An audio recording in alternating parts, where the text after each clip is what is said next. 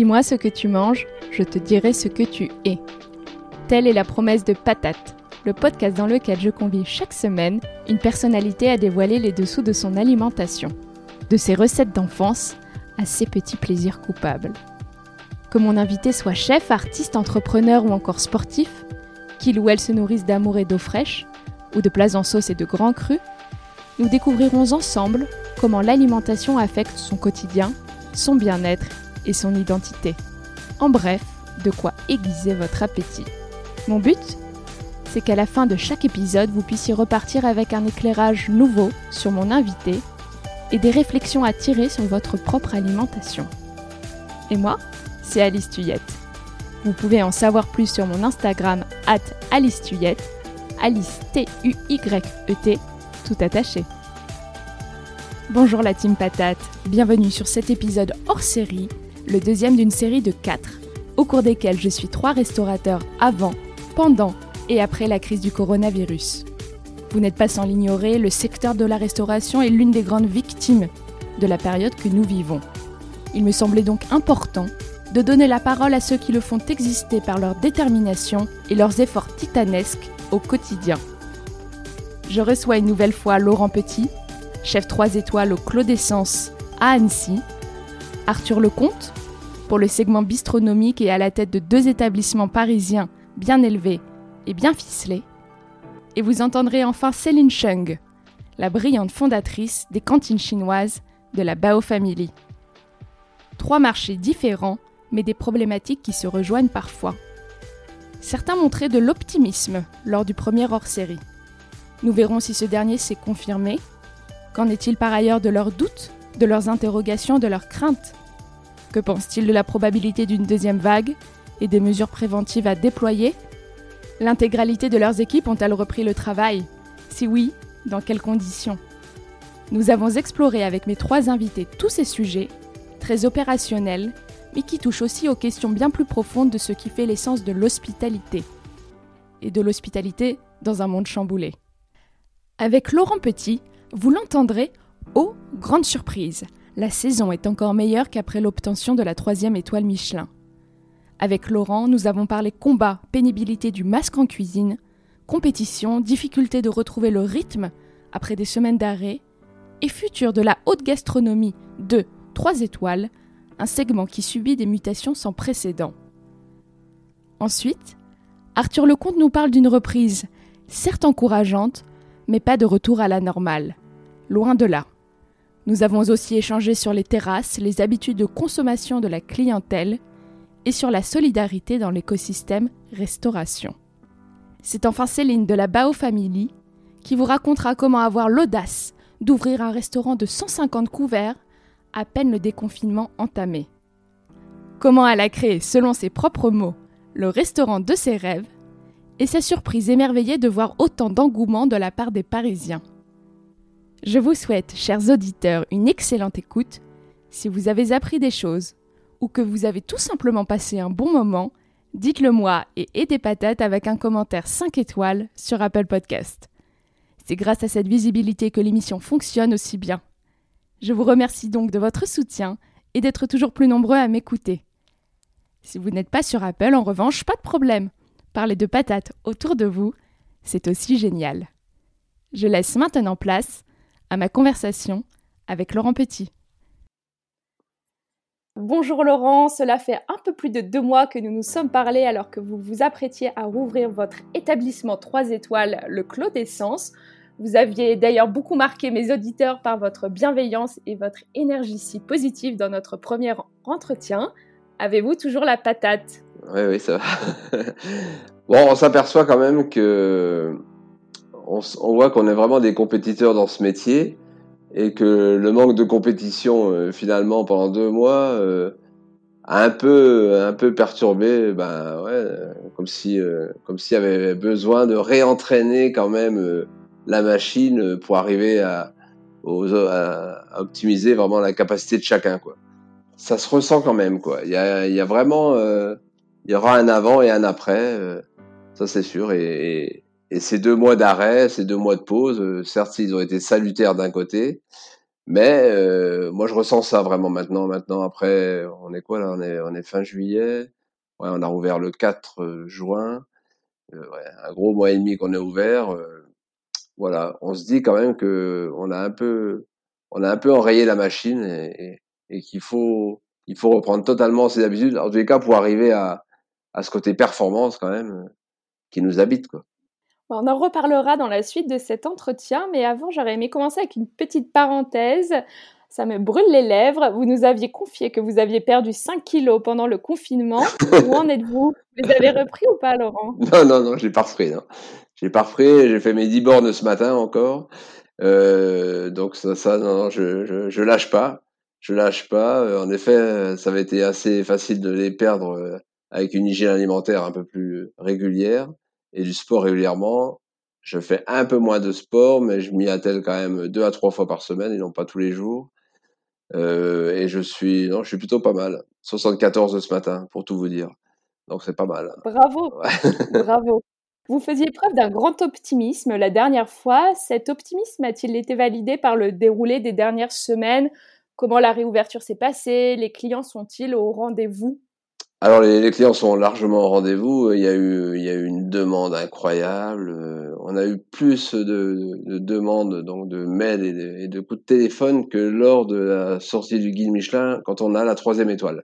Ah c'est vrai, l'effet post-Covid a été plus fort que ouais. l'effet euh, trois ah, étoiles du guide. Incroyable. Okay. Juste incroyable. Certes, euh, c'est induit dans tout ça qu'il y a, l'effet trois étoiles qui est pas si vieux que ça, mais vraiment, euh, on est, ouais, gros gros succès. Mais il n'y a pas eu, y a pas eu une seule table de livres depuis depuis le 4 juin.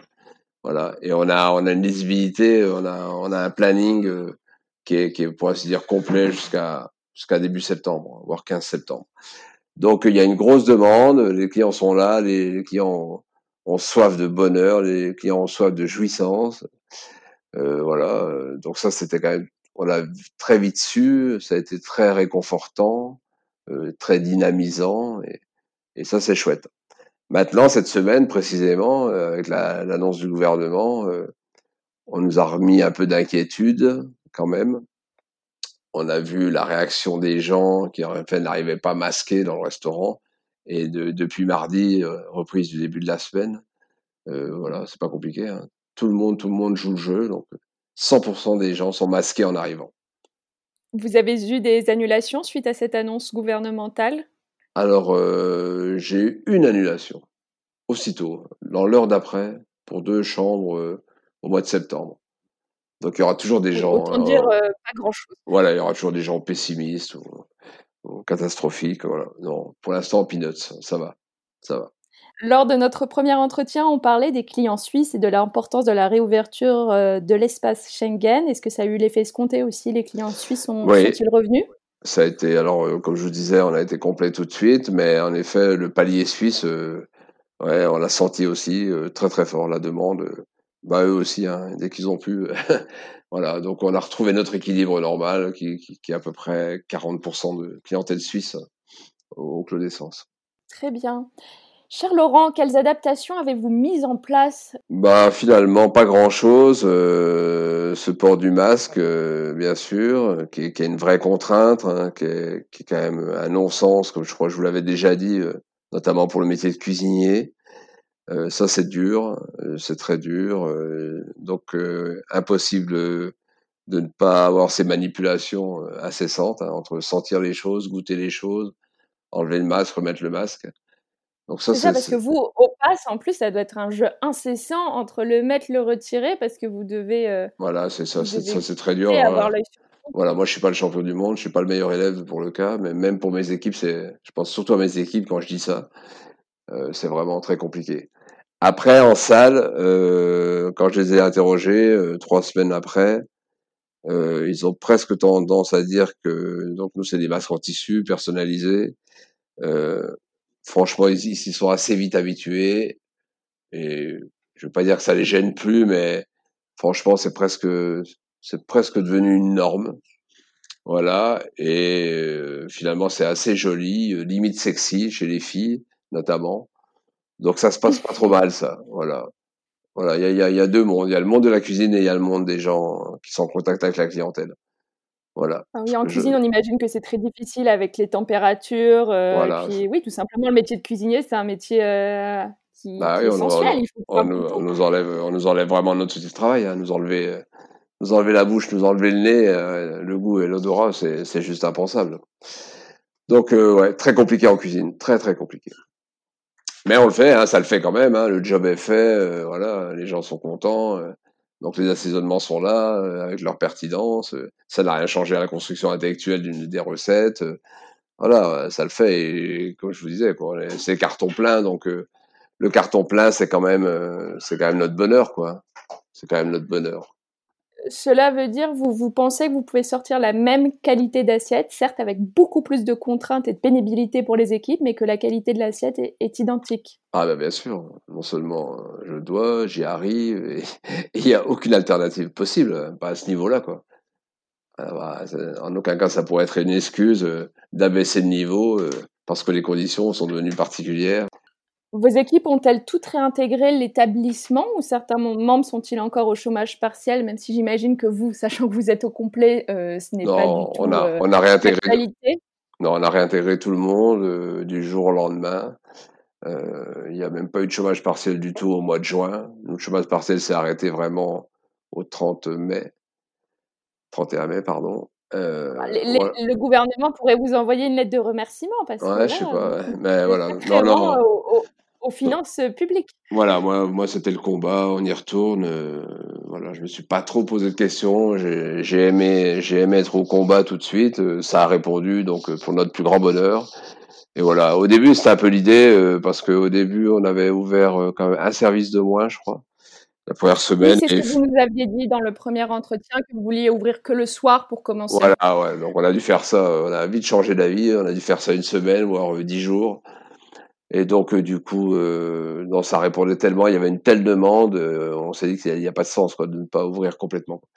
Donc, on a été très très vite au combat et, et voilà. Donc, du coup, j'ai décidé qu'il y aurait aucun chômage partiel, y compris au mois de juin.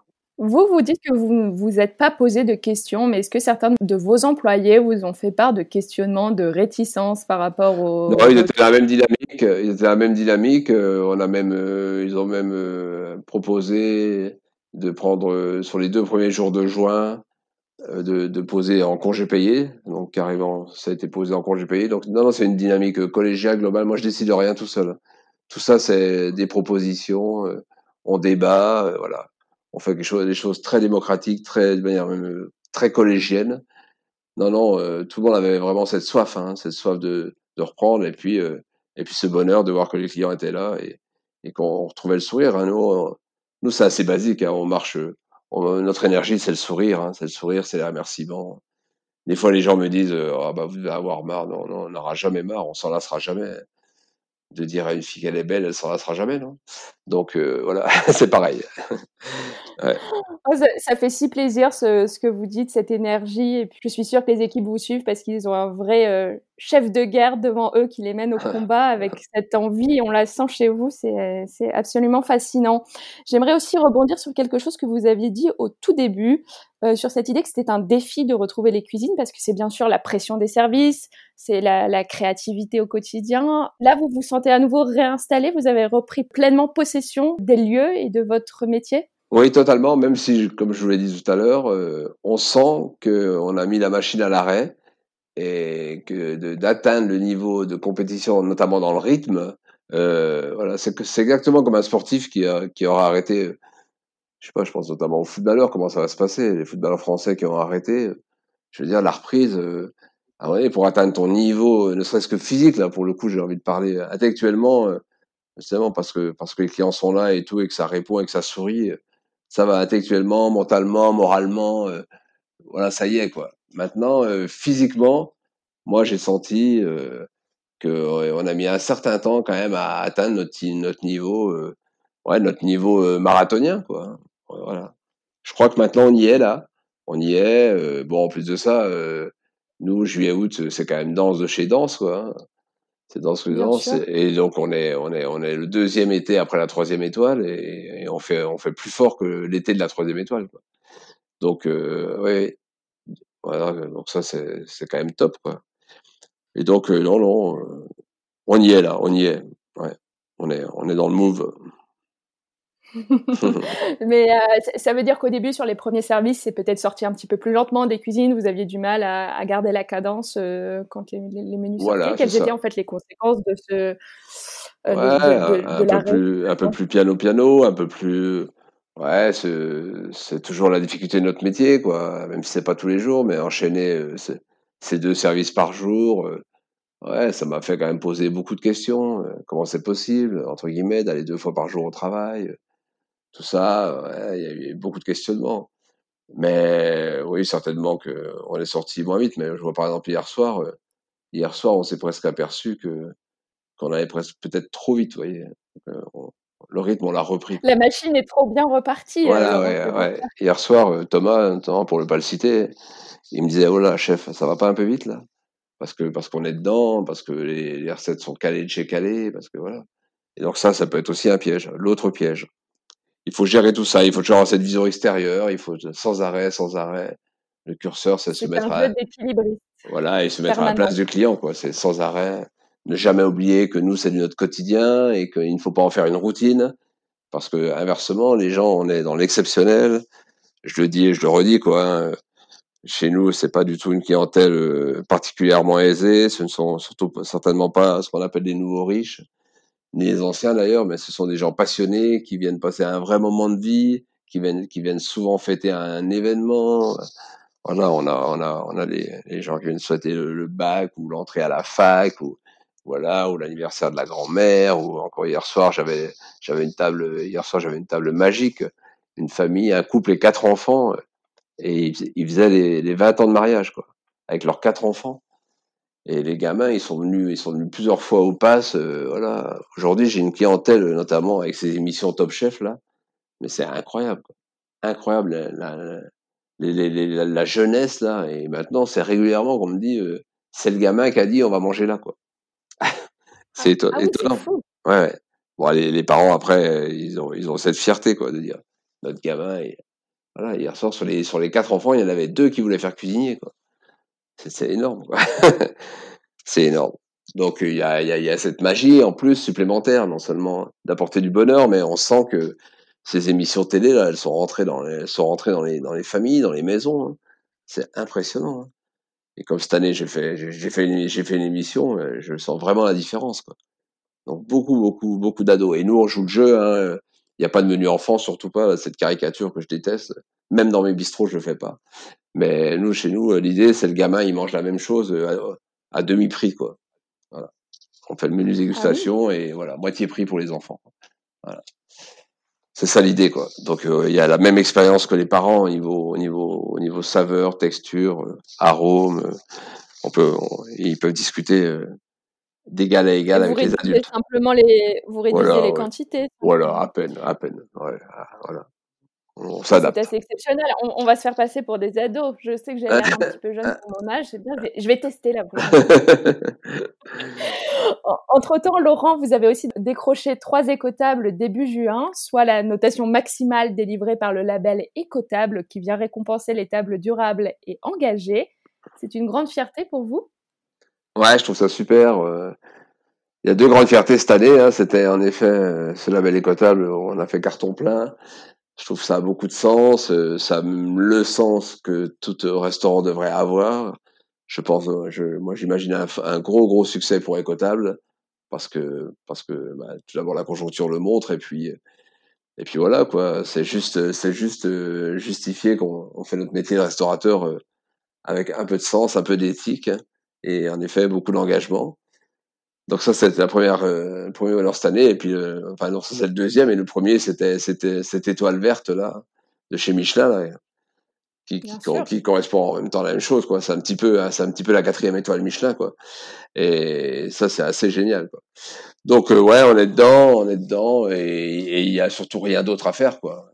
Comme je l'ai dit quand j'ai reçu le label Écotable, comme je l'ai dit sur Asta, euh, voilà, demain, demain tous écotables quoi, tous écotables et rien d'autre quoi il n'y a aucune alternative possible. Comme j'avais déjà dit il y a quelques années, euh, tous les étoiles et Michelin euh, auront, auront cette quête du, du territoire euh, et, et, ce, qui, ce qui nous a amusé il y a 10 ans, il y a 15 ans, il y a 20 ans n'existera plus, j'en suis persuadé. Quoi. le homard à Annecy dans, dans l'étoilé, ne serait-ce que surtout pour le premier, la première étoile, j'ai envie de dire.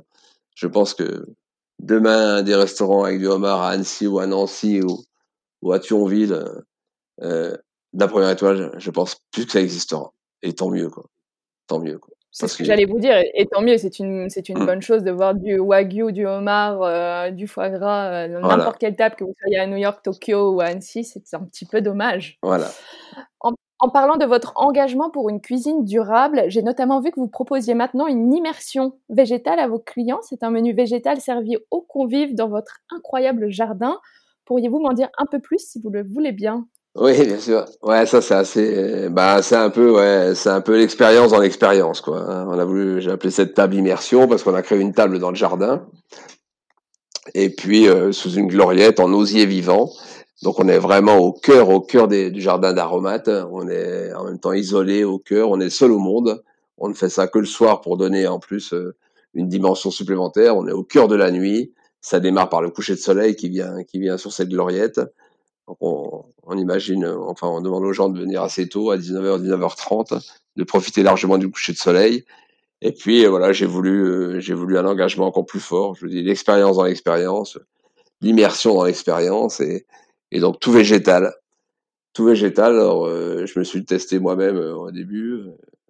J'ai, j'ai eu un ressenti assez incroyable. J'ai eu une émotion sur mon propre travail, ce qui est quand même étonnant après tant d'années, quoi parce que parce que le contexte géographique était changé, parce que c'était cette radicalité du végétal, parce qu'on a trouvé le bon rythme. Le menu est très rythmé, on s'ennuie pas, euh, des saveurs très différentes, des textures très différentes, tout, ça en restant dans le monde végétal. Donc ça, ouais, c'est super chouette. Et après, Thomas, il a, il a, il a fait un mariage, euh, comme on dit, euh, avec les breuvages. Il a fait beaucoup de travail sur les extractions, sur des jus, sur des, sur des fermentations, euh, des choses euh, assez dingue, quoi. Ouais, là, on va, on pousse le bouchon, quoi. Donc, il y a quelques personnes qui, qui y vont, quoi. Euh, ouais, c'est chouette, c'est chouette. Toujours plus loin, quoi. Toujours plus loin dans l'expérience, toujours plus loin dans une espèce de radicalité, mais avec beaucoup de, beaucoup de sens, beaucoup de bienveillance. Et, et ouais, c'est, c'est, c'est, la nouveauté de l'été. Bien sûr, c'est une table éphémère. Hein. On arrête, on arrête fin août. Là aussi pour, euh, pour augmenter la magie. Et ça sera rendez-vous l'année prochaine. L'été prochain, exactement. Mais je me mmh. souviens que dans le premier épisode, je vous avais dit, vous ne vous arrêtez jamais, vous êtes inarrêtable, Laurent. vous le trouvez encore. Et comment vous le... Je, ne veux absolument pas jouer les oiseaux de mauvais augure, mais comment vous les voyez les, les mois de fin d'été et d'automne? Vous préparez-vous à une deuxième vague?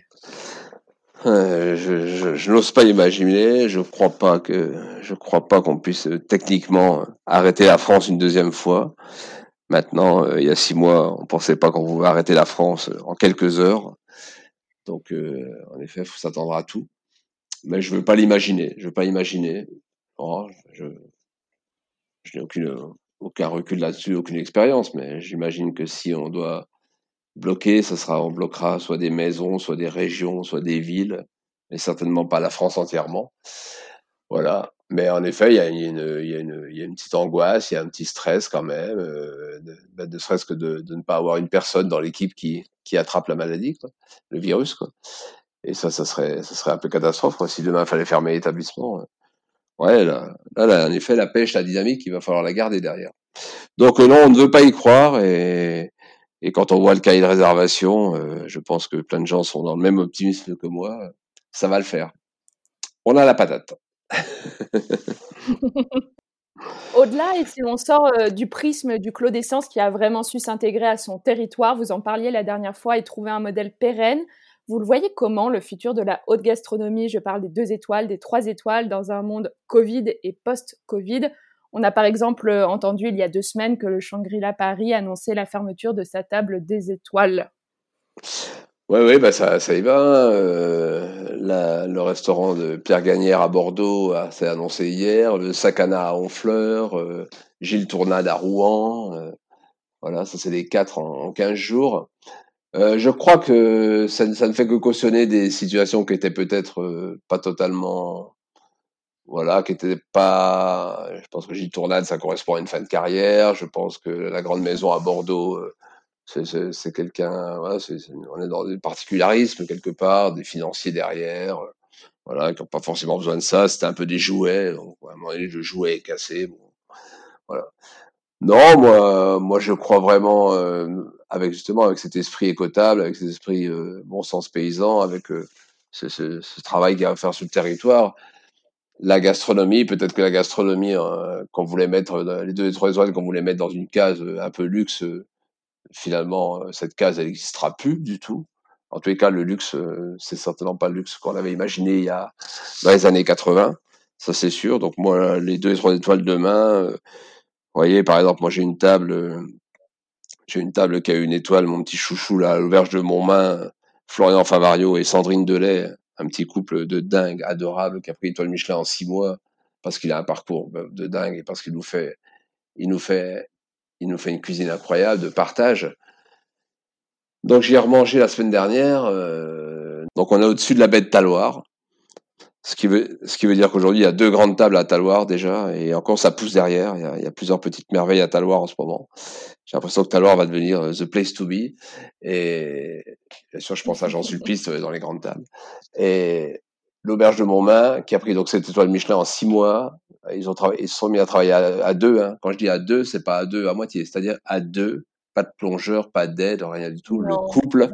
Oui, oui ça vous montre la hauteur du talent, ça vous montre aussi la pertinence de Michelin à, à, à, détecter ces gens très très vite. Et là, j'ai remangé la semaine dernière, donc c'est pas une étoile pour moi aujourd'hui, c'est deux étoiles. Et ces gens-là sont réellement en train de réinventer bah, ce qu'on a appelé le luxe, voilà, euh, la gastronomie, la haute gastronomie. Je fais le pari aujourd'hui que, allez, maximum dans deux ans, il y a deux étoiles Michelin. Donc on est dans une auberge, on est avec euh, quelques tables, on est dans la simplicité, on est dans des plats de partage, on est, c'est juste énorme. Et ça, c'est le, c'est le modèle, c'est le modèle de la haute gastronomie de demain. à mon avis, et rien d'autre. Avant de vous quitter, cher Laurent, je reviens avec les quatre questions du tac au tac que je vous avais déjà posées la dernière fois et qui accompagneront chacun de nos entretiens. Nous sommes donc, pour rappel, pour les auditeurs, à plus de deux mois du déconfinement. Le mot qui qualifie ou décrit le mieux votre état d'esprit du moment?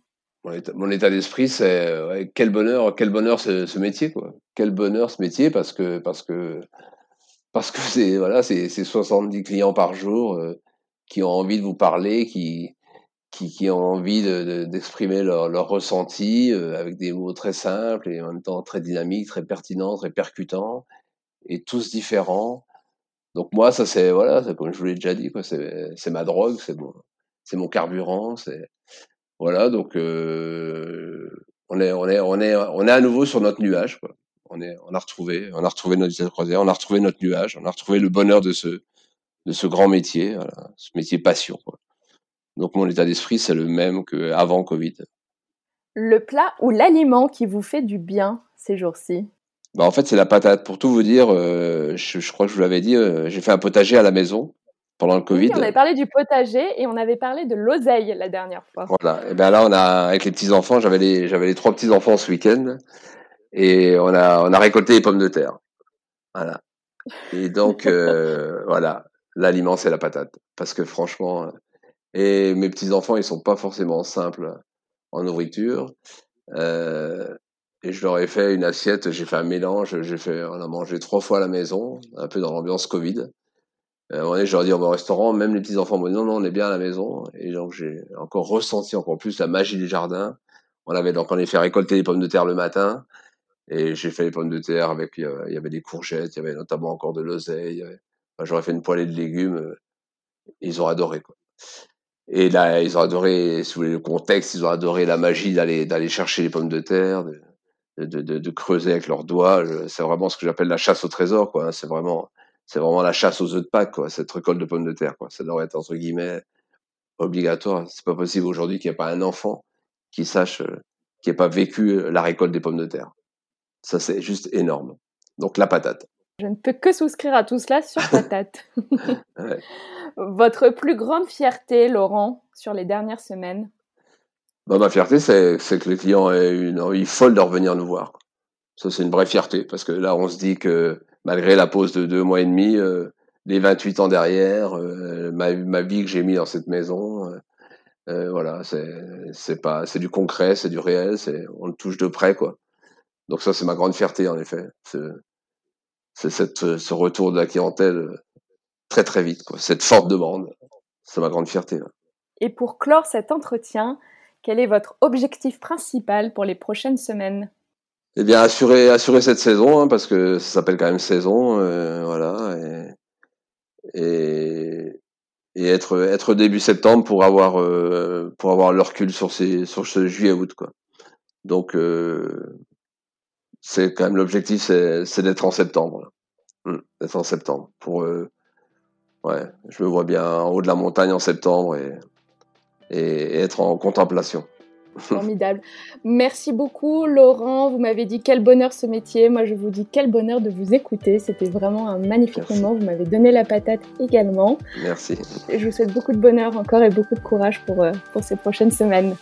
Vous aussi. Allez, bon été. Après Laurent Petit, vous allez maintenant découvrir l'après-confinement d'Arthur Lecomte restaurateur parisien aux manettes de deux restaurants bistronomiques. Bonjour Arthur, je vous remercie de votre présence au micro de Patate. Question très à propos donc, vous la connaissez. Avez-vous la patate aujourd'hui? Bonjour Alice, merci pour, euh, pour, cette deuxième invitation, je suis ravi d'être là. Et euh, ouais, j'ai toujours la patate, la pêche, euh, appelez-la comme vous voulez. Euh, je pense que de toute façon, euh, en cette période, il faut rester euh, positive et garder, garder l'énergie intacte pour, pour affronter les, les, prochains mois. La dernière fois que nous nous étions parlé, vous étiez dans une forme non pas d'attentisme, mais d'interrogation en tout cas et d'observation face à la période que nous vivions, quelques jours avant la réouverture des restaurants.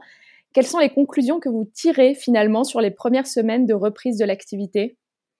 Alors les premières conclusions, euh, déjà nous on a réouvert un petit peu en décalé les, deux restaurants euh, puisque le 2 juin on a eu la possibilité à, en tout cas à Paris d'ouvrir des terrasses et, aussi, également des terrasses euh, éphémères qui a été plutôt euh, bénéfique pour nous sur un des deux établissements. On avait une terrasse protégée qui au vu des intempéries s'est révélée quand même assez utile surtout au début Euh, mais plus généralement, depuis, depuis deux mois, je dirais que la reprise elle est encourageante. Euh, on a quand même des taux de remplissage intéressants, mais qu'on n'est pas encore revenu au rythme de croisière euh, pré-Covid et même, et même au rythme qu'on observait l'année dernière. On est sur une activité à 70-75% euh, par, rapport, par rapport à février. Euh, ce qui s'explique, je pense, pas mal par le télétravail. Le midi, c'est un peu plus calme que d'habitude, et puis aussi par l'absence de tourisme euh, de manière générale. Donc, euh, donc encourageant, mais pas, pas encore, euh, pas encore euh, business as usual, comme on dit. Et comment est-ce que vous comparez la reprise dans les deux établissements? C'est assez similaire ou pas? Parce que pour, pour, rappel, vous pouvez peut-être nous dire où sont vos deux oui, établissements. Alors, un, le, le, premier établissement que, que j'ai ouvert bien élevé, il est, il est dans le 9e arrondissement un quartier qui est un petit peu euh, c'est un quartier qui est quand même assez équilibré parce qu'on est proche d'une zone de bureau et ça reste résidentiel et c'est vraiment au cœur du Paris, enfin, du Paris euh, touristique. Euh, Là-bas, on, sent vraiment une, baisse de fréquentation le midi, c'est-à-dire qu'on sent vraiment qu'il y a pas mal d'entreprises qui ne sont pas encore rentrées entre guillemets au travail et qui sont restées en télétravail. Et le soir, le soir, c'est assez animé quand même assez animé. Euh, le 11e, c'est à peu près le même constat. Euh, ça change juste que structurellement, il y a un peu moins de bureaux, donc on sent moins, euh, on sent moins la baisse de fréquentation.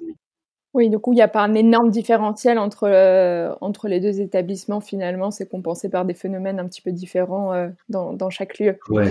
Et puis, on se parle quand même de. de enfin, les restaurants sont pas si éloignés que ça, et c'est sûr que je pense que les, les, tendances de fond, en tout cas dans le centre de Paris, elles, elles restent à peu près, à peu près pareilles et on n'est pas dans des zones exclusivement touristiques comme je pense le, le, premier, le deuxième, le troisième arrondissement où là pour le coup, à mon avis, la baisse est vraiment significative. Et est-ce que vous prévoyez de fermer quelques semaines cet été ou vous allez rester ouvert? On va rester ouvert pratiquement tout août. Euh, il y a juste une semaine où on va fermer la troisième a priori. Euh, c'était un, une volonté, puis c'est aussi, aussi, une opportunité puisque j'avais une partie de mon staff qui ne souhaitait pas forcément prendre de, de congé euh, après les deux mois d'interruption. Euh, donc on va rester quasiment tout, tout, tout en vert pour, euh, pour le bonheur de nos clients. C'est ça, je vais vous dire, c'est une bonne nouvelle. On va, on va la relayer. Les bonnes adresses euh, pour manger en août, c'est toujours, euh, c'est toujours une recherche. Euh, vous parliez des terrasses précédemment et justement de la terrasse éphémère que vous, vous, avez pu installer rue Richer dans votre établissement du 9e arrondissement. Vous pensez que ça a été un élément clé pour sauver une partie de votre chiffre d'affaires pendant cette crise? Et je trouve que la problématique est particulièrement intéressante dans votre cas parce que bien élevé, c'est pour rappel le seul restaurant qui ne disposait pas de terrasse en temps normal parmi tous les restaurants que je côtoie au cours de ces épisodes hors série Ah, effectivement, ça c'est intéressant. Euh, en, fait, c'est un petit peu difficile d'évaluer. Je, pense qu'effectivement, le fait d'avoir euh, permis aux restaurateurs de, de compenser en fait euh, les, les mesures qui étaient un peu contraignantes donc à l'intérieur des restaurants donc pour rappel avoir un minimum un minimum d'un mètre pour chaque chaque table ça, et de pouvoir installer des, de pouvoir, enfin, quand compenser ça en installant des, des, des tables en terrasse, c'était plutôt une bonne chose. Euh, le pendant de ça, c'est que du coup, il y, a, une sur, surabondance, on va dire, d'offres, de, une suroffre de terrasse euh, dans, dans, Paris, et que les clients, en fait, euh, finalement, préfèrent s'installer en terrasse coûte que coûte, plutôt que de choisir un restaurant. Donc, remplir la terrasse, on le fait assez facilement. Euh, ensuite, remplir l'intérieur du restaurant, ça reste plus délicat.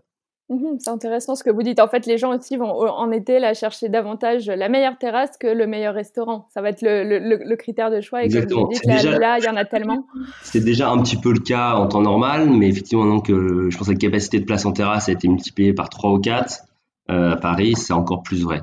Ensuite, c'est vrai que c'est quand même un formidable produit d'appel euh, d'avoir une petite terrasse et nous, on est, on est quand même plutôt ravis parce que ça nous permet de, travailler euh, correctement dans cette période qui est quand même un petit peu étonnante.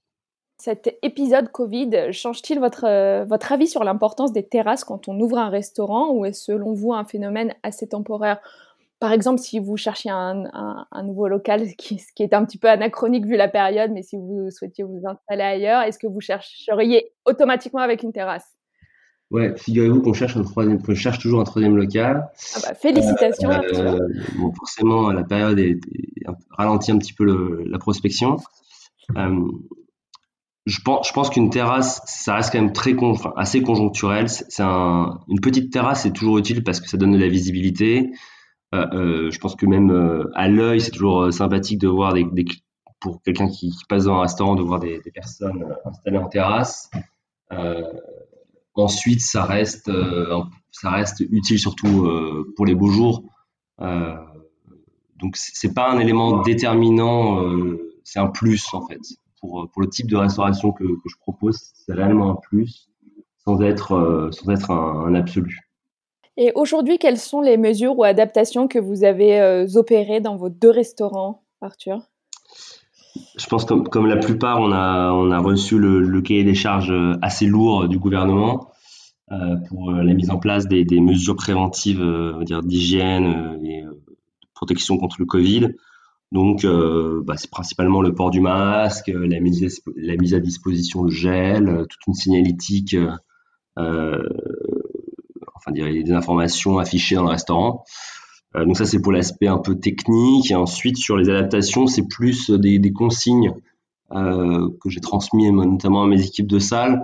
J'avais vraiment le, le, la conviction qu'il fallait extrêmement être, être, extrêmement doux à l'écoute et, et disponible sur le service euh, parce que les clients, en sortant, en sortant du confinement, avaient certainement eu des, des expériences un petit peu, un petit peu diverses, peut-être un peu traumatisantes pour certains, qu'il fallait vraiment être extrêmement bienveillant et à l'écoute. Donc, j'ai plutôt insisté là-dessus, euh, sur le fait de, de bien s'occuper d'eux, d'être, euh, d'être, euh, de les chouchouter tout simplement, et, euh, et d'insister aussi sur sur ce qui fait notre ADN et qui a toujours été vrai, mais qui était encore plus pertinent en ce moment, c'était notre approche du sourcing et de l'approvisionnement dans les deux restaurants qui était euh, euh, vertueux, éco-responsable, en direct des producteurs et des éleveurs.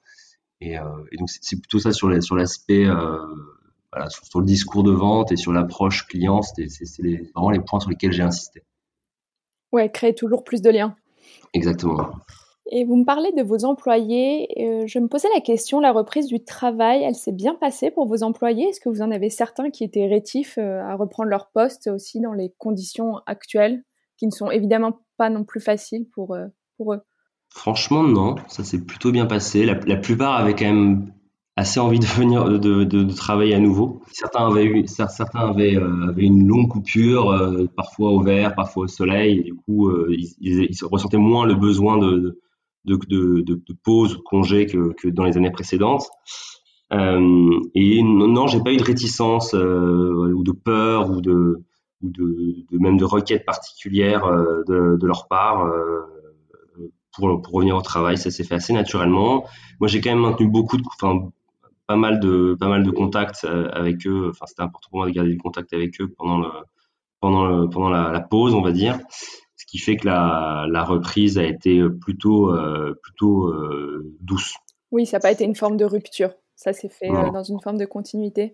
Arthur, avez-vous connu quelques surprises au cours de ces dernières semaines, dans un sens positif comme négatif, je veux dire, bref, des choses auxquelles vous ne vous attendiez pas? Euh, il y, a un, élément assez, intéressant quand même, assez révélateur euh, de, la période. Je je savais pas trop comment l'accueillir. C'est, euh, on, a, fait un petit peu de vente à emporter. Euh, J'en parlais dans l'épisode précédent euh, chez Bien Élevé. Et le jour même où où on a pu réouvrir, même partiellement, et juste en terrasse, le, restaurant, on n'a plus eu aucune demande de vente à emporter qui pour moi est assez révélateur de la manière dont mes clients, euh, enfin notre clientèle perçoit le restaurant, qui est vraiment un lieu de convivialité, un, un, lieu de partage et où on s'attable. Euh, pour moi aussi, il vient un petit peu aussi bousculer le, les, idées euh, nouvelles qu'on pouvait se faire pendant le confinement, qui, étaient un peu les suivantes, euh, savoir euh, une augmentation en flèche euh, du delivery, euh, de la livraison, de la vente emportée. Et en fait, on s'aperçoit que bah, finalement, les gens, la plupart des personnes préfèrent quand même euh, manger au restaurant à table.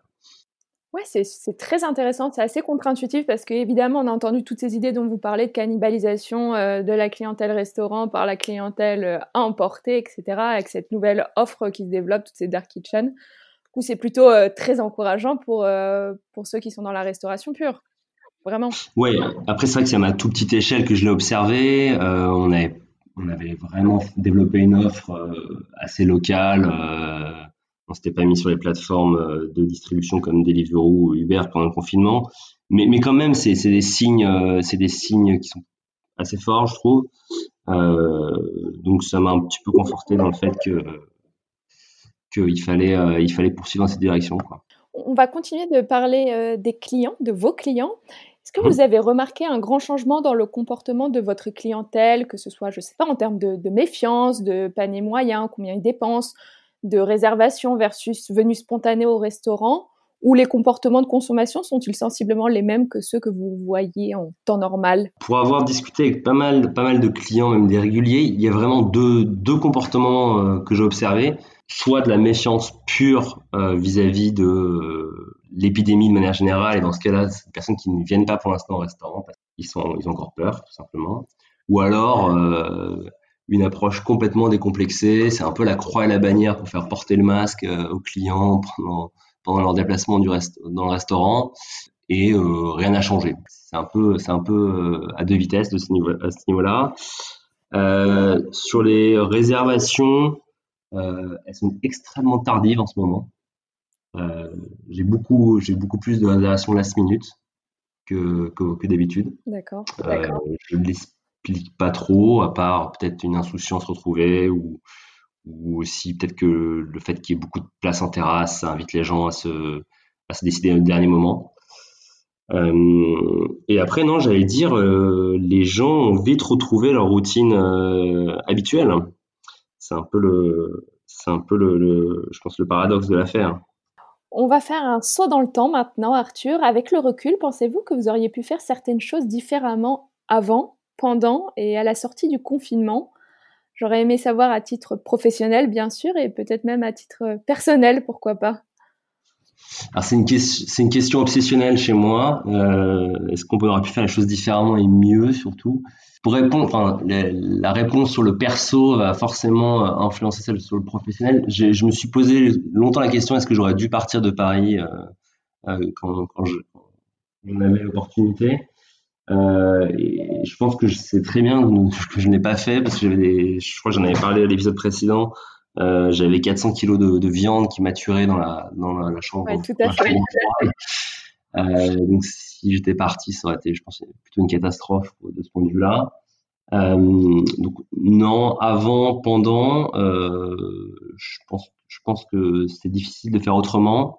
Euh, après, c'est encore un peu tôt pour le dire. Euh, euh,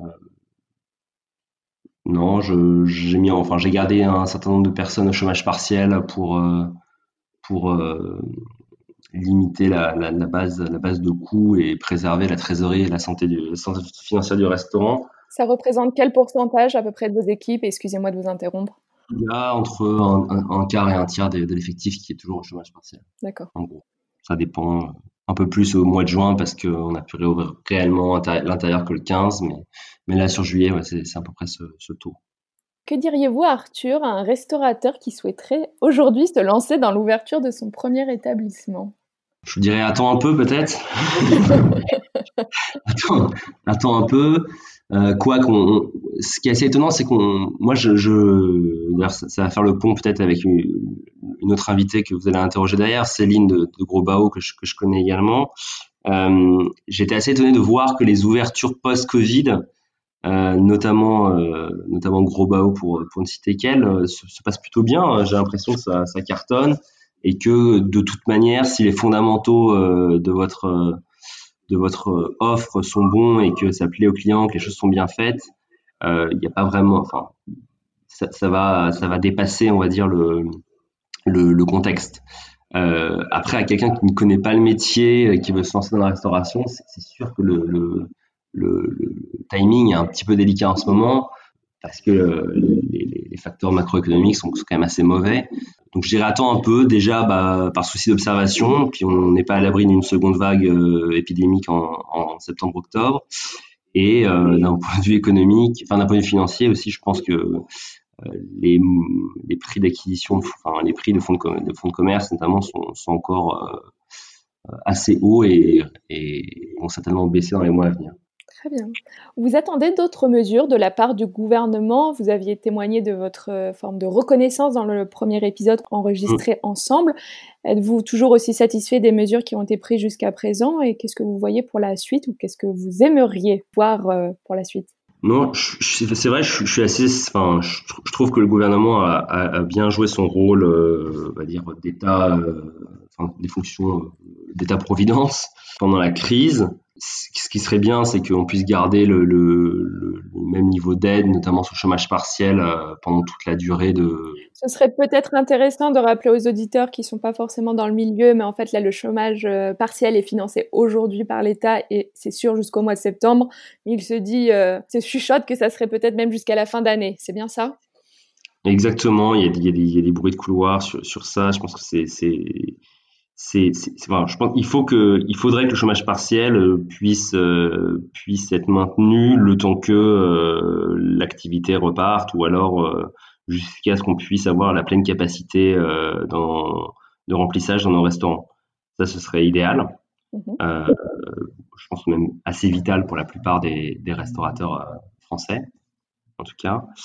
Et euh, après, il y avait a pas mal de, enfin, il y a eu beaucoup d'annonces ou de, débuts d'annonces euh, qui, qui sont pas forcément retranscrites dans les décrets aujourd'hui, donc on, on, sait pas trop. Euh, on a un niveau d'information un peu partiel sur sur ce qui va advenir, mais par exemple, il y avait une, idée de, baisse de la TVA à 5,5% aussi. C'est vrai que ce serait pas mal.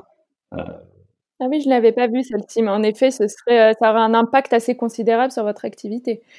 Ah, également sans, sans, euh, sans euh, non plus impacter le, client, donc c'est plutôt intelligent.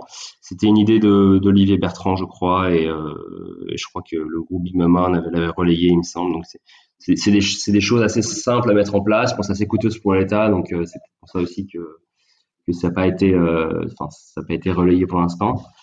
Euh, et moi, ce que j'attends d'eux, c'est d'avoir une politique intelligente aussi en cas de, de, seconde, de seconde vague. Je ne suis pas médecin, je suis pas épidémiologiste, mais, mais je sais que si une nouvelle fermeture, euh, même euh, temporaire des restaurants, je pense serait absolument désastreuse pour, pour l'écosystème.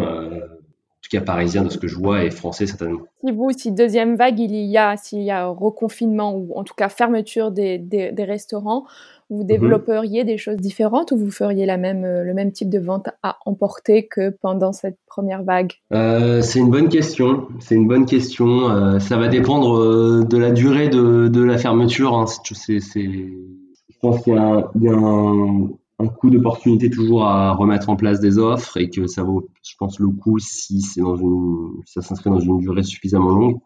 Euh, c'est c'est vraiment dépendant de la durée pour moi. Avant de passer aux questions euh, en rafale, est-ce que vous avez ressenti une forme de solidarité entre les restaurateurs pendant cette période si particulière? On peut avoir l'image quand on n'est pas de la restauration que c'est un milieu extrêmement dur où les gens sont tout aussi durs que, que le milieu dans lequel ils évoluent ou, euh, ou au contraire, c'est peut-être le moment de casser quelques croyances là-dessus?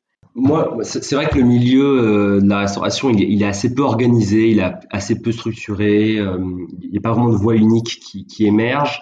Pendant cette période, il y a eu énormément de communication, je pense, de manière un peu informelle, mais moi j'ai beaucoup de, beaucoup de groupes de, conversations avec des restaurateurs où on échangeait sur notamment toutes les aides possibles à activer, sur euh, la technicité de, des demandes pour le chômage partiel qui était assez complexe. Euh, donc non, ça c'était assez, euh, c'était assez rassurant, assez, assez satisfaisant de voir que, que les gens communiquaient énormément, qu'il n'y avait pas du tout de d'animosité et uniquement de la, de la bienveillance parce qu'on était tous dans le même panier, enfin, dans la même galère et qu'on voulait qu'on voulait essayer de s'en sortir. Euh, il y a aussi des, des, des figures un peu un peu un peu un peu héroïques on va dire qui, qui sont sorties du lot pendant le pendant le confinement, il y a ce restaurateur euh, Stéphane Manigold qui a gagné un procès euh, contre, contre AXA en référé et qui a fait un petit peu, euh, qui a fait qui a donné un, qui a, dire, qui a communiqué un bon, un joli message d'espoir à pas mal de restaurateurs qui, sont en guerre contre leurs assureurs. Donc non, plutôt plutôt sur l'écosystème, sur sur les, groupes de, restaura de restaurateurs, plutôt plutôt pas mal d'entraide, de, communication, de, même de juste de présence. C'était agréable. Arthur, nous allons bientôt nous quitter, mais avant cela, place à notre rituel dans ces interviews hors série. Le mot qui qualifie ou décrit le mieux votre état d'esprit du moment? Euh, Positif. Euh, je suis assez positif, je suis assez content. J'avais, j'étais euh, viscéralement inquiet quand même à la réouverture de, la tournure des, événements et de, la fréquentation. Elle est, comme je l'ai dit, encourageante, même si elle n'est pas satisfaisante. Et, mais c'est quand même, c'est quand même rassurant de voir que euh, après deux mois de fermeture, ben, les choses euh, n'ont pas radicalement changé et que euh, les clients d'avance sont les clients d'aujourd'hui toujours. Le plat ou l'aliment qui vous fait du bien ces jours-ci? Bah, en ce moment, c'est un peu, c'est quand même, on, arrive en période estivale, donc c'est un peu les fruits et légumes de saison. Donc ça va être la tomate, ça va être l'abricot, ça va être les pêches, les nectarines, des choses comme ça. C'est super, c'est toujours euh, très fruits et légumes. Au premier épisode, il me semble que vous m'aviez parlé de rhubarbe. Euh, ouais. on reste toujours sur, sur les vergers. Bah, c'est-à-dire qu'il y a une trame euh, de viande quand même toujours qui, qui, est importante, mais du coup ça change pas, ça change pas de, l'année ça. Donc j'essaie de, j'essaie de donner des éléments qui changent au cours de l'année quand même. Votre plus grande fierté sur les dernières semaines? Je suis juste content, content d'avoir ouvert. J'ai pas de fierté particulière pour l'instant. Non, juste content, content d'avoir pu reprendre l'activité. Et pour terminer cet entretien, quel est votre objectif principal pour les prochaines semaines? Euh, bah, Trouver un local pour l'ouverture d'un troisième restaurant en 2021, ce serait, super. Bah alors bonne chance Arthur pour la recherche de ce local, bonne chance pour tout le reste aussi, on pense encore très fort à vous et je vous remercie pour le temps que vous nous avez accordé. Merci beaucoup Alice. Pour clore ce tour de table, place maintenant à Céline Chung, la restauratrice de la Bao Family, que rien ni personne ne pourra arrêter dans son élan de créativité et d'audace. Bonjour Céline. Salut Alice. Nous nous étions parlé alors que les restaurants étaient sur le point de rouvrir. Nous sommes aujourd'hui à plus de deux mois du déconfinement. Oui. Vous devez être sur les rotules. On verra plus tard pourquoi. Et en plus, vous avez Nana en face de vous qui vient vous poser des questions. Alors, malgré tout, est-ce que vous avez la patate aujourd'hui? Oui, j'ai toujours la patate. Il fait encore beau, donc euh, c'est cool. Il s'en est passé bien des choses depuis la dernière fois. Il y a notamment eu l'ouverture de Gros Bao sur le canal Saint-Martin. Gros Bao, c'est quoi? Alors Gros Bao, c'est le deuxième restaurant de la Bao Family, une grosse cantine chinoise. on s'est inspiré beaucoup des cantines qu'on trouve à Hong Kong. Tu vois, ces espaces hyper grands, ces lieux qui sont immenses, on sert de la cuisine chinoise de toutes les régions, où tu as du bruit, tu as des chariots qui passent, voilà, tu as, plein de gens, ça grouille de monde, de fumée, d'odeur. Et c'est vraiment ça que je, que je voulais créer avec Gros Bao. Et donc, c'est ce qu'on a fait sur le canal Saint-Martin. Et quelle est la différenciation par rapport à Petit Bao, la première adresse? Alors du coup là c'est vraiment un lieu qui est euh, beaucoup plus grand, donc c'est 150 euh, couverts, Petit Bao c'est 60 couverts. On est vraiment sur l'énorme cantine euh, avec des plats de cantine à partager, une carte qui est un peu plus longue. Euh, pour qu'il y ait du choix, comme, comme dans les cantines.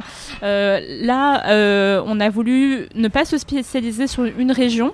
Petit Bao, on est vraiment orienté sur la cuisine de, Shanghai, avec vraiment des, des baos de Shanghai et tout, des, plein de plats voilà, assaisonnés de la manière shanghaïenne. Ici à Gros Bao, on est vraiment sur voilà, les plats de cantine qu'on adore euh, de toutes les régions. Donc, tu as le mapo tofu du Sichuan, tu as le canard pékinois, euh, voilà, tu as des bao de Canton, des bao de Shanghai. Et euh, en fait, on a vraiment choisi, tu as les plats, les, plats qu'on adore de chaque région pour montrer la diversité de la cuisine chinoise. En fait, on la connaît pas bien, alors qu'en fait, elle est hyper complexe. En fonction de chaque, région, tu as des assaisonnements et des saveurs différentes. Et ce qu'on voulait montrer, c'était vraiment cette variété, tu vois, de, de saveurs. C'est la variété finalement de cette cuisine. Euh, et, c'est ce qu'on adore, tu vois, dans cet esprit de cantine, c'est euh, montrer un peu euh, tout ce que la cuisine chinoise peut apporter. Et, voilà, c'est aussi une cuisine. Par contre, on reste toujours, tu vois, sur de la cuisine conviviale, populaire, voilà, à des prix hyper abordables et dans des décos qui sont super sympas. Enfin, ce qu'on veut, tu vois, c'est vraiment des décos dans lesquels on se sente bien, où c'est hyper, hyper cosy, hyper, hyper design. Et, et, du coup, chaque lieu, tu vois, a une couleur différente. Donc, Petit Bao, on est vraiment sur du vert de Chine euh, profond. Et là, à Gros Bao, on a choisi le rouge de Chine euh, qu'on adore, que c'est un peu une couleur qu'on trouve dans les, dans les temples. Et, un peu partout en Chine. Et voilà, ce qu'on qu'on veut à chaque fois dans chacun de nos lieux, c'est qu'il y ait aussi une, une identité architecturale euh, forte et différente. Ouais, des vrais partis pris. Complètement. Toujours les mêmes fondamentaux dans les deux adresses. Ouais, c'est exactement ça. Et là, on est quoi? On a deux, trois semaines de l'ouverture. Est-ce que vous êtes satisfaite? Quels sont les premiers retours? Comment ça s'est passé période alors ouais, ça fait deux semaines tout pile là, deux semaines d'ouverture. On avait quand même fait une semaine de soft opening, donc on va dire que ça fait trois semaines qu'on est en train de roder euh, tout le tout le service et, toute la cuisine. Euh, soft opening pour les auditeurs, en gros c'est votre période de rodage. Vous proposez donc la carte à des prix euh, moins élevés, parce que là vous êtes là pour vous faire la main. Ouais, c'est exactement ça. Ouais. Et, euh, et du coup, euh, c'est la fin, c'est vraiment la folie. Je suis encore, je pense que je réalise pas encore euh, ce qui se passe. Je suis encore voilà, moi je suis toujours focus sur ce qu'on doit atteindre en tout cas en termes de niveau, de qualité.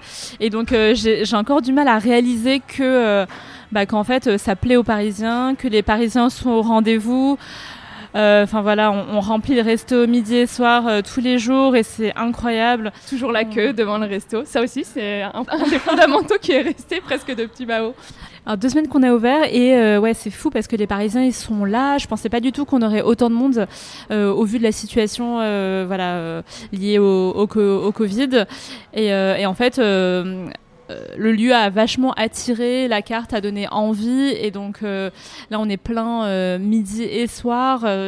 Enfin, il y a même la queue, ça c'est fou. Et en fait, à chaque fois, je suis étonnée par l'engouement qu'il y a, et je, je l'imagine jamais parce que je me dis tout le temps oui on va ouvrir euh, bon il y aura y aura y aura des gens mais euh, j'imagine jamais en fait euh, cet engouement là et à chaque fois je me fais enfin on se fait surprendre.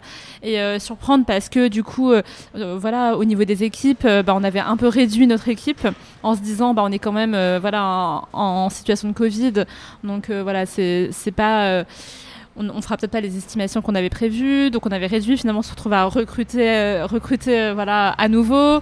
Euh, donc il y a plein de situations comme ça que on n'avait pas forcément anticipé et du coup on se retrouve à devoir réagir très vite, notamment pour le recrutement et la formation des équipes. Et donc en ce moment on, est à fond sur ça, on embarque des, des, nouvelles personnes, on les forme à une cuisine voilà qui est complètement faite maison et qui est complexe. Et donc donc c'est toujours hyper intense.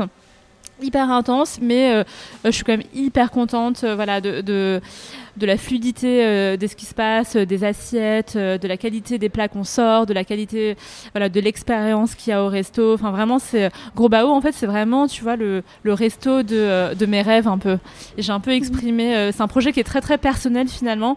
Il n'y a pas forcément de vision, tu vois, qui est hyper pensée, mais euh, c'est vraiment, j'ai exprimé tout ce que moi j'aime dans euh, la cuisine chinoise et dans les, dans les restos en général.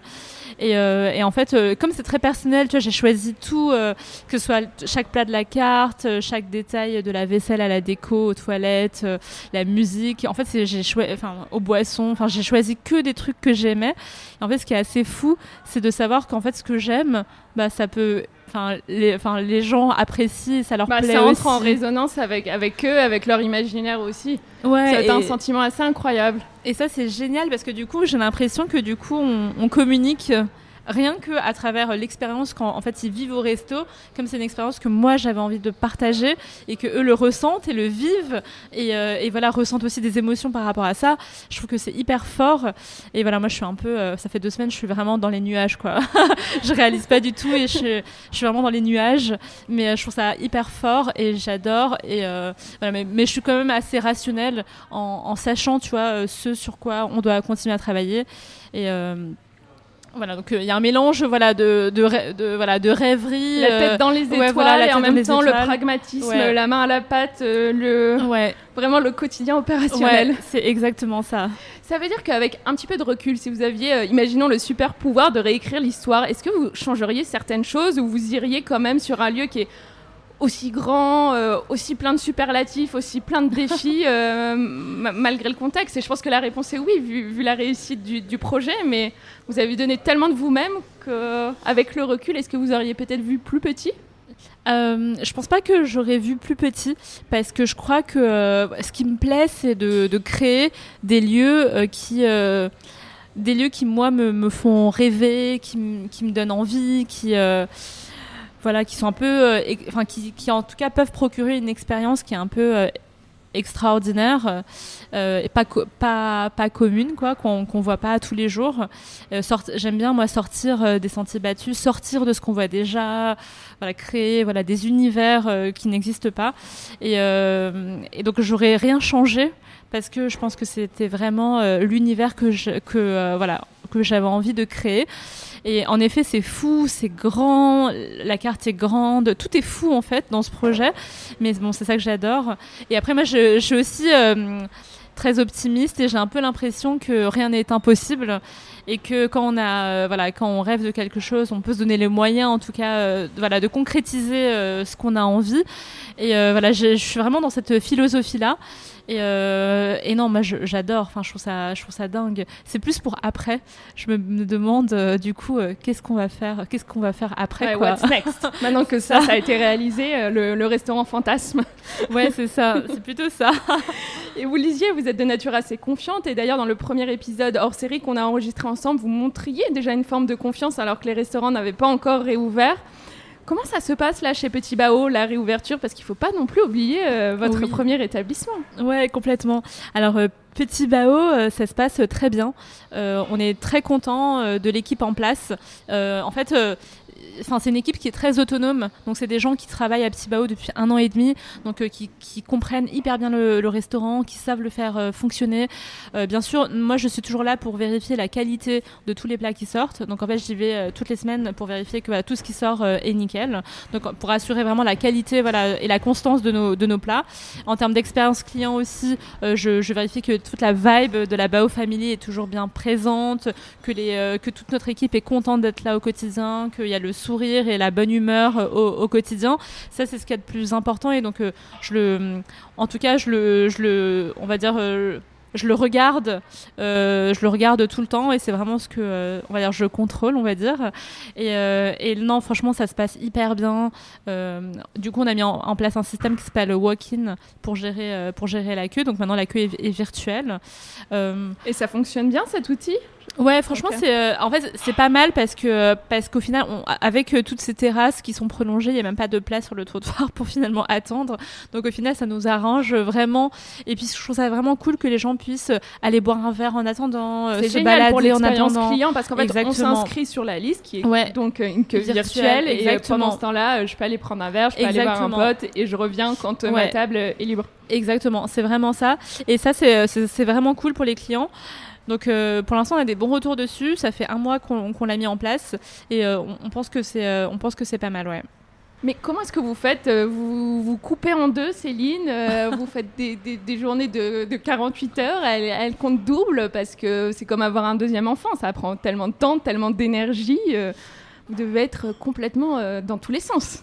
Oui, alors c'est vrai que euh, je suis euh, assez dispersée en ce moment et euh, la, la- la difficulté c'est de euh, toujours être concentrée sur ce qu'on fait et être bien organisé. Euh, mais ce qui est génial, c'est qu'en fait j'ai des équipes sur qui compter. Donc c'est-à-dire qu'en fait à, Petit Bao, j'ai mon équipe euh, voilà de salle et de cuisine qui, gère hyper bien le truc. C'est vraiment des appuis, des piliers. Donc en fait finalement, euh, ils, enfin ils gèrent vraiment. Donc ils gèrent vraiment tout. Pareil, à, à Gros Bao, j'ai euh, notre équipe de chefs et de directeurs de salle qui sont impliqués, engagés, qui portent euh, toutes, nos, exigences de qualité, de service, d'expérience. En fait, ils les incarnent euh, complètement. Et en fait, j'ai vraiment une équipe, en tout cas, des équipes très très solides dans les deux lieux sur lesquels je m'appuie complètement. Et en fait, c'est grâce à eux, clairement, que tout fonctionne. Et c'est grâce à eux voilà que on avance dans la bonne direction. Et bien sûr Billy et moi on voilà on coordonne en fait on coordonne le tout. Euh, on donne l'impulsion on est les moteurs. Euh, voilà on a déjà on, travaille sur des nouvelles idées de recettes et tout. Euh, mais vraiment les, personnes en tout cas qui font tourner les, restos c'est vraiment nos, équipes. Et franchement enfin c'est grâce à elles que que voilà au quotidien nos restos tournent et, et fonctionnent euh, et euh, bien quoi. C'est la Bao Family. C'est la Bao Family exactement. On parle euh, des ressources humaines. Je me posais une, question parce que c'est un secret pour personne. c'est un secteur, celui de la restauration, enfin hôtellerie-restauration, où il y a une pénurie de main-d'œuvre. oui. Est-ce que là, particulièrement pendant la crise du Covid, c'est encore plus difficile de recruter? Est-ce que vous, vous êtes confronté aussi à des employés qui sont réticents à aller au travail parce que euh, ils sont pas forcément, ils se sentent pas en sécurité à cause du contexte actuel? Alors en, en effet, euh, euh, vraiment le recrutement, je pense que c'est euh, ou en tout cas trouver les bonnes personnes. euh, je pense que c'est une des, des tâches les plus difficiles pour les restaurateurs. Et dans la période actuelle, en fait, il faut savoir les rassurer. Alors déjà, nous, euh, on est très très transparent sur la manière dont on travaille. On respecte euh, toutes les règles euh, voilà, d'hygiène. Et donc en fait, on, rassure en tout cas toutes les personnes qui nous intègrent sur ces sujets-là. Donc finalement, ils n'ont pas trop peur parce que je pense qu'ils ont assez confiance.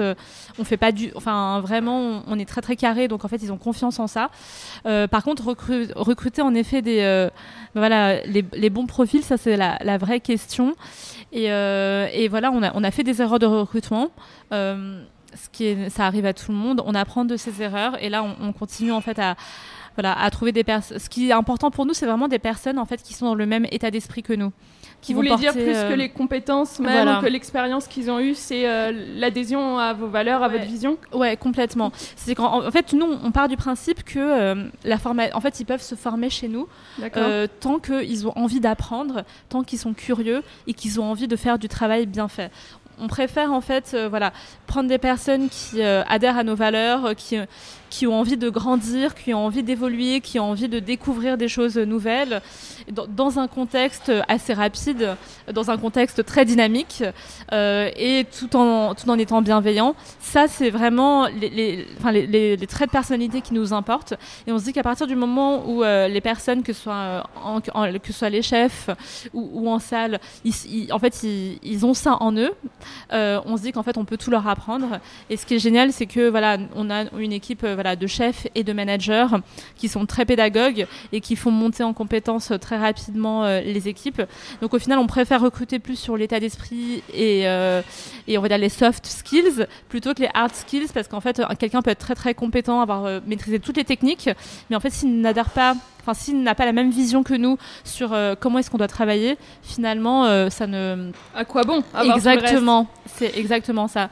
Et voilà, donc on prend, on prend du temps pour voilà recruter des personnes qui bah, qui sont qui ont la vibe Bao Family. Et c'est pour ça que finalement je pense que tout qu'on s'entend hyper bien, qu'il y a une très belle énergie, c'est parce que je pense que toutes les, tous les membres de la Bao Family partagent en fait euh, cette même manière de travailler, ces mêmes valeurs, et, euh, et c'est ce qui fait que euh, voilà, on, arrive à tous aller dans la même direction, quoi. Certaines choses vous ont-elles surprise pendant ces deux derniers mois, là, les deux mois pendant lesquels on ne s'est pas parlé, et surprise dans un sens positif ou bien même négatif? Je pense que ouais, ce qui m'a surpris là, c'est plutôt la, solidarité et le rapprochement, euh, le rapprochement qu'on peut avoir euh, avec, euh, avec voilà, que ce soit nos partenaires, nos clients. Il y a vraiment une forme d'entraide, je trouve, qui, qui est beaucoup plus forte qu'avant. On est beaucoup plus dans des gestes voilà, de, bienveillance, d'amour on communique beaucoup plus en tout cas sur ça et je trouve ça hyper hyper fort et moi ça me parle beaucoup parce que nous ce qu'on ce aime c'est faire des lieux de partage des lieux où euh, aussi d'ouverture d'esprit euh, et, je trouve que en tout cas le, confinement a fait réfléchir euh, beaucoup de personnes et que et que je sens qu'il y a un souffle nouveau sur ces questions là et moi ça me ça me fait du bien et, et j'espère que ça va continuer quoi. Quelles sont vos perspectives pour l'automne? Est-ce que vous vous préparez à une deuxième vague qu'évidemment on ne souhaite pas mais qui pourrait arriver? Ah alors là, c'est euh, Billy, depuis une semaine, n'arrête pas de me dire prépare-toi à une deuxième vague, prépare la stratégie de. Euh, enfin, si jamais on doit, on doit se reconfiner, euh, déjà réfléchir à un plan, à un plan B. Euh, et, en fait, euh, j'avoue qu'il me répète ça euh, tous les jours depuis deux semaines. Et genre, j'ai trop du mal à m'y mettre. Parce que moi, j'ai pas du tout envie que ça arrive. Vous pas du tout envie de l'entendre. Ah ouais, faire l'autruche. Exactement, j'ai pas du tout envie de l'entendre. Mais là, je, là, je prends conscience qu'en effet, ça peut arriver. donc là, je vais m'y mettre. C'est ma mission de la semaine. Là, c'est de réfléchir à qu'est-ce qu'on fait si jamais on est reconfiné. Euh, voilà, en plus maintenant on a une équipe qui est beaucoup plus grande avec Gros Bao, donc les risques sont encore plus, sont encore plus énormes. Les enjeux sont encore plus gros. Enfin, c'est euh, après une ouverture, en tout cas, ce sera super dur pour nous de, de gérer ça. Mais bon, après, j'ai confiance en notre capacité à trouver des solutions. J'ai confiance euh, en notre capacité à, à, gérer ce genre de situation. Mais j'avoue que j'ai pas envie. j'ai pas envie. Mais voilà, on va réfléchir à un plan B. Pour l'instant, je n'ai je ne sais pas du tout ce que c'est. Je pense que j'imagine, comme on avait fait pour Petit Bao, on va sûrement mettre euh, voilà, du, du takeaway, euh, du click and collect et du delivery au cas où euh, on doit être reconfiné. voilà, on va encore trouver des nouvelles idées pour égayer la vie des Parisiens si ça arrive à nouveau.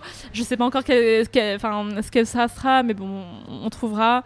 Mais bon, j'espère vraiment que, en tout cas, nous, on met en place des règles beaucoup plus strictes aussi au resto. Euh, parce qu'on veut pas du tout. Voilà, on veut protéger tous nos clients, on veut protéger tous nos salariés, et on, espère vraiment que euh, voilà que que ça va pas arriver de nouveau quoi. Et malgré tout, une troisième ouverture, vous y pensez Ou ma question est complètement anachronique euh, au regard du contexte actuel?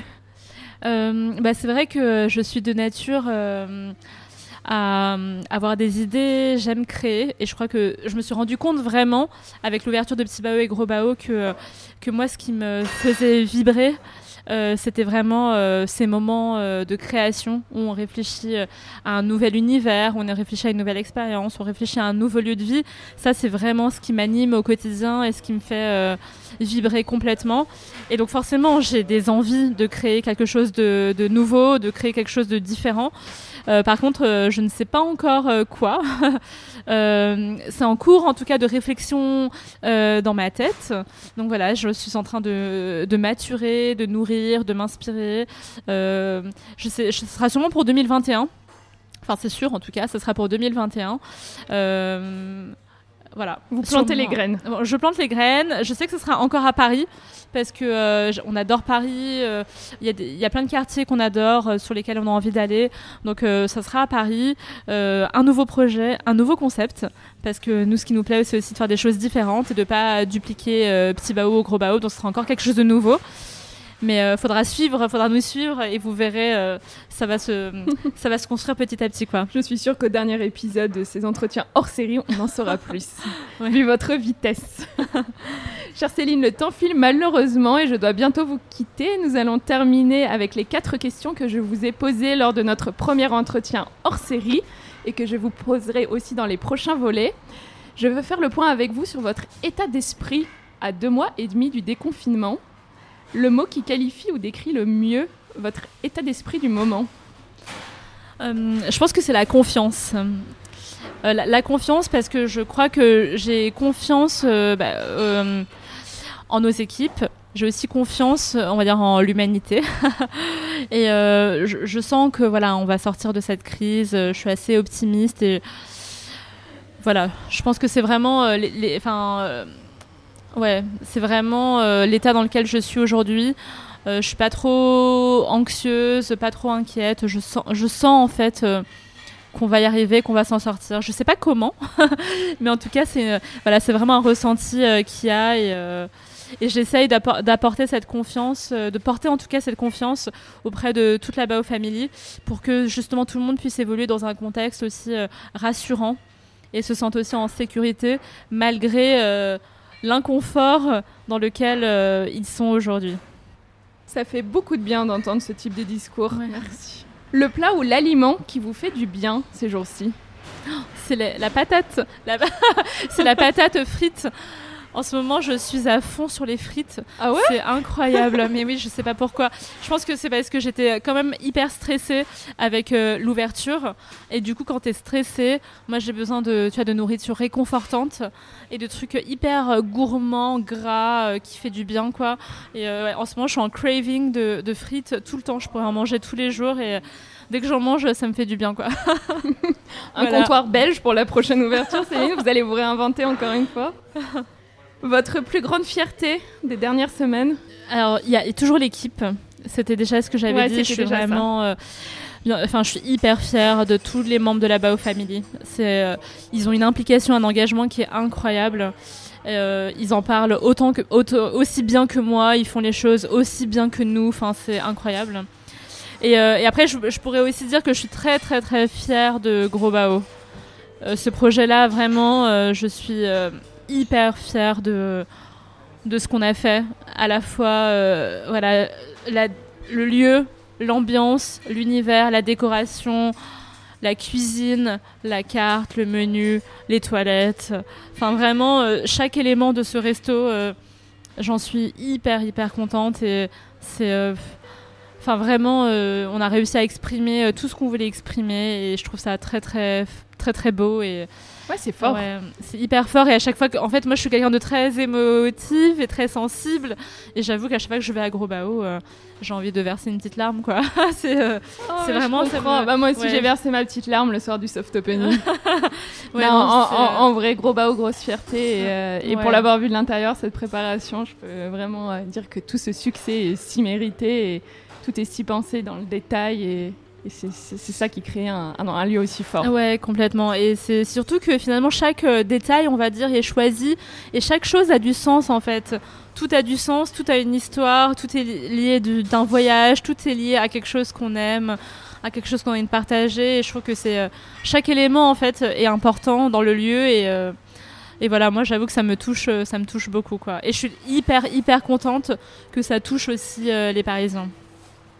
Enfin, quel est votre objectif principal pour les prochaines semaines euh, bah, moi, je trouve que, mon objectif, c'est de jouer euh, entre euh, les, en fait, deux comportements qui ont l'air un peu contradictoires, qui sont à la fois être très pragmatiques et rationnels, parce que maintenant il y a une grosse équipe, il faut qu'on structure bien, il faut que les restos voilà, soient bien processés, enfin il faut que tout, tout soit euh, tout fonctionne bien. Et du coup on, moi je concentre beaucoup d'énergie à ce que voilà tout fonctionne bien. Et de l'autre côté en fait j'ai un côté qui est très créatif toujours rêveur. J'ai des nouvelles idées déjà qui arrivent en septembre de choses qui vont être cool qu'on va faire. Notamment on va sortir un, cahier de recettes enfin un petit livre de recettes en, interne donc en, auto en autoproduction. Et donc voilà cet été on va réfléchir justement à des recettes nouvelles autour de la cuisine chinoise qu'on aime pour que les gens puissent les reproduire à la maison. C'est un peu dans la même lignée que ce qu'on avait fait pendant le confinement avec nos kits recettes. Là, on a envie d'aller encore plus loin, justement bah, pour voilà, donner une, vision encore plus globale en fait sur la cuisine chinoise et montrer qu'elle est accessible, elle est abordable, on peut même la faire à la maison. Et euh, ça, c'est un projet qu'on va sortir sur l'automne, justement. Et euh, j'ai trop hâte de travailler dessus.